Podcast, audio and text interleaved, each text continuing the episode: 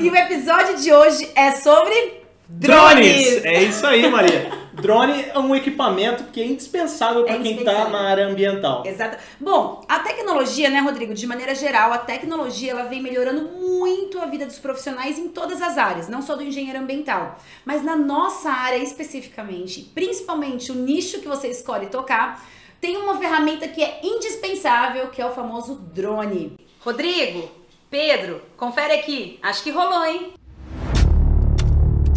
Maria, Maria, traz a pipoca aí com o café que já vai começar.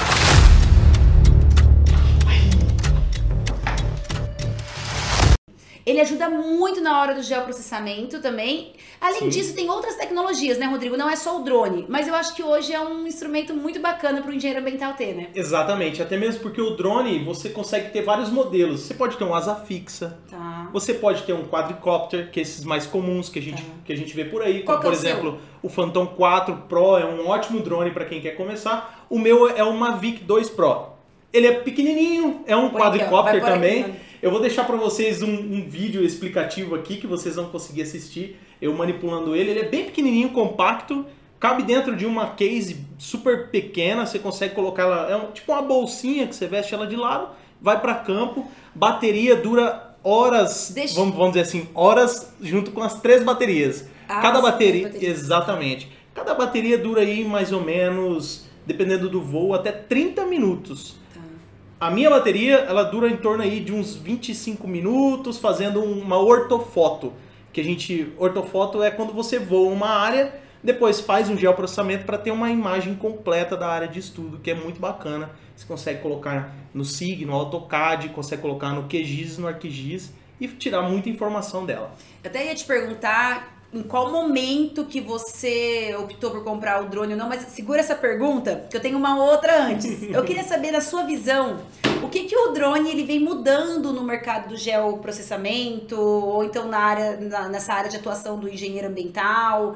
O que, que você acha que o drone melhorou, piorou, os cuidados que tem que ter? O drone é uma tecnologia que veio para ficar. Ah, Isso é, in- é indispensável Tá. já para o consultor ambiental ter uma ferramenta como essa. Tá. Vai depender, obviamente, do nicho dele de mercado, Uhum. porém é uma ferramenta que ela é versátil. Em qualquer nicho, ela se talvez ela se encaixa adapte. em qualquer Tá. nicho, seja para você elaborar um relatório técnico, tirar uma foto para compor o seu relatório de cumprimento de exigência técnica para licenciamento ambiental. Quem trabalha com isso também é excelente Tá. e também para outros tipos de projeto, como por exemplo, eh, laudos ambientais de monitoramento de um reflorestamento. Tá. Você faz uma ortofoto sobre a área reflorestada para acompanhar o desenvolvimento do plantio.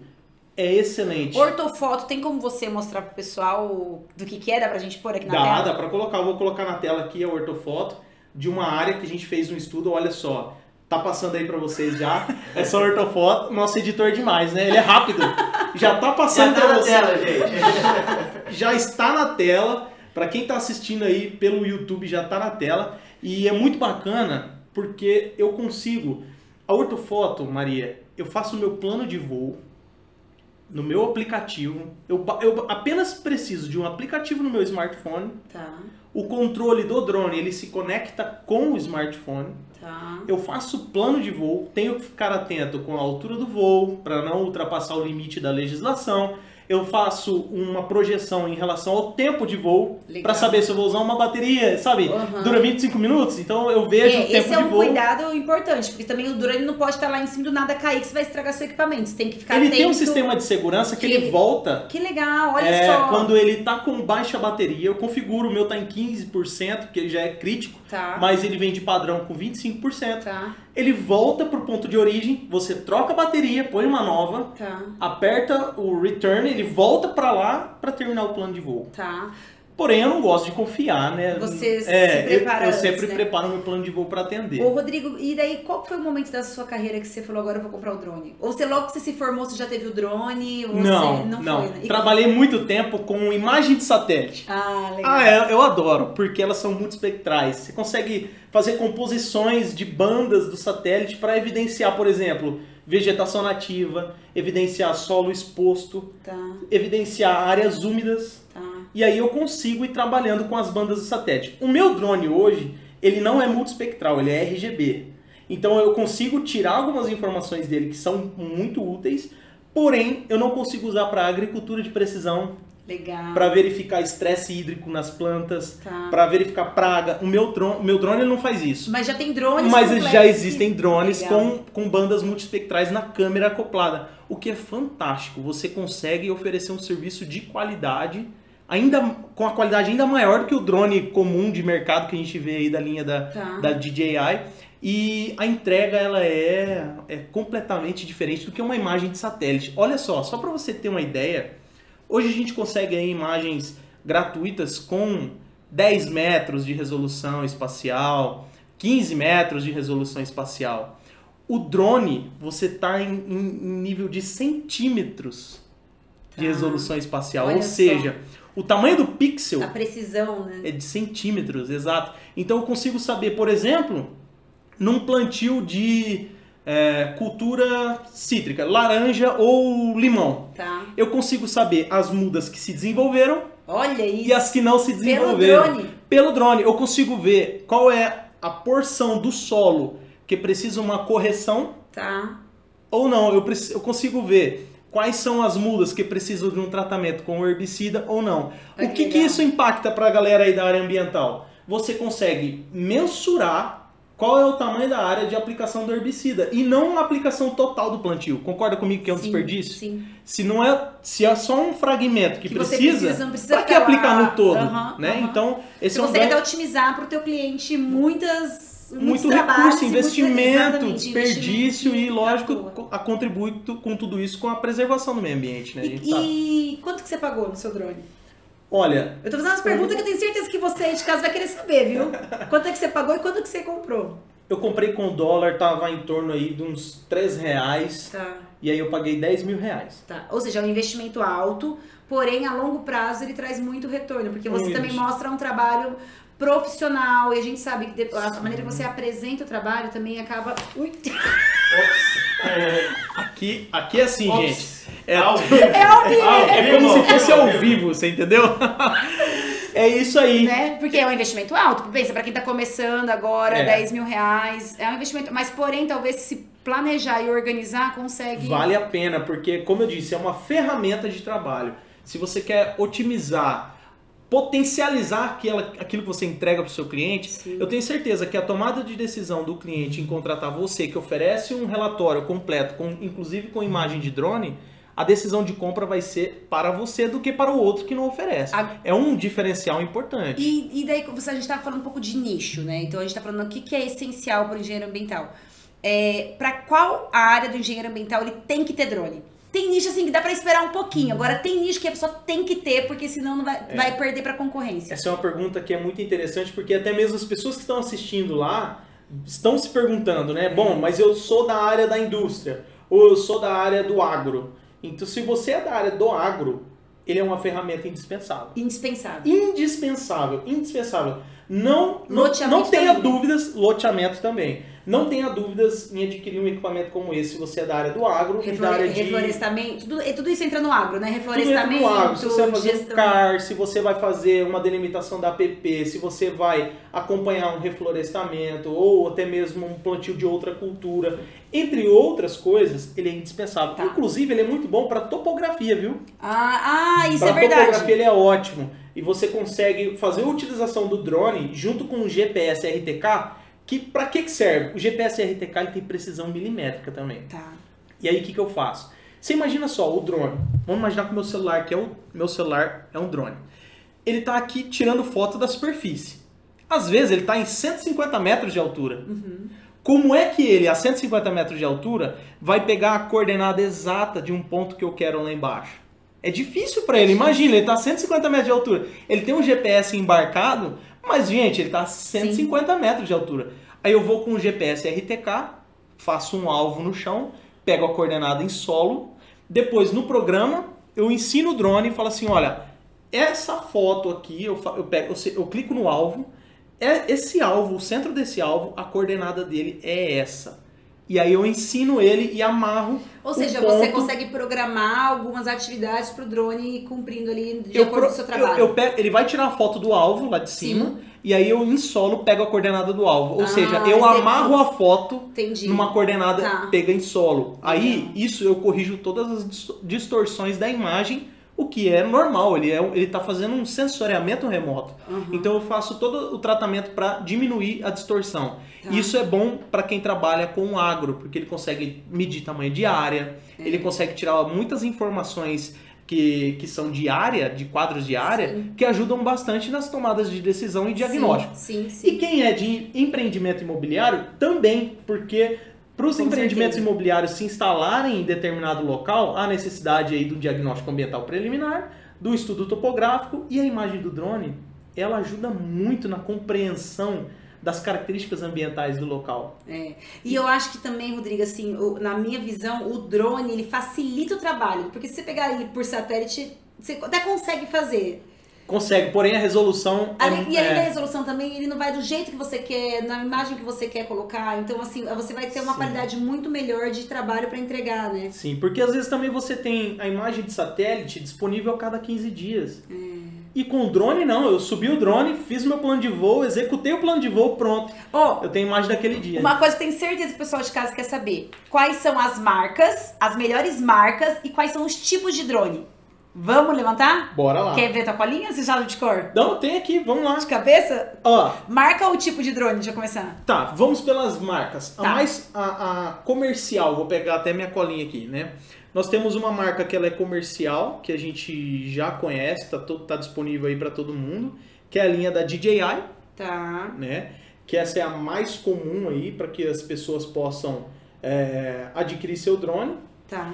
E aí, dentro da marca da, da DJI, você tem ali os quadcopters, que é aquele com quatro, sabe, com quatro hélice. E aí ele sobe o voo. A DJI, pelo menos eu não conheço, eles não têm asa fixa. Asa fixa é igual um, sabe, um aviãozinho mesmo, Sei. caso é parada. E aí esses de asa fixa vocês têm, você consegue ter com outras marcas que estão no mercado, né? E aí esses de asa fixa, eles geralmente têm um GPS RTK embarcado, que é um GPS de alta precisão.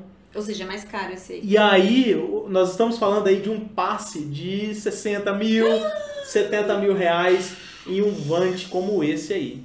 Só que o resultado que ele entrega, gente. Ele faz sozinho o trabalho. Não precisa nem é do engenheiro ambiental. é fantástico.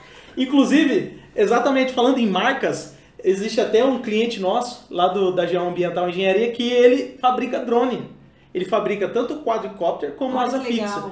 E o- Aqui no o- Brasil. Aqui no Brasil. Que geralmente é né, importada a maioria desses equipamentos. É, né? exatamente. E aí, ele, ele, o asa fixa dele é conhecido no Brasil inteiro. Olha A marca legal. chama Nuvem. Nuvem. E o modelo do asa fixa chama Batmap. Ele é muito bom, eles Tá. dão treinamento, é- é bem legal, viu? Tá. E existem outras marcas também no mercado que entregam a mesma coisa. Basta você dar uma procurada que você encontra.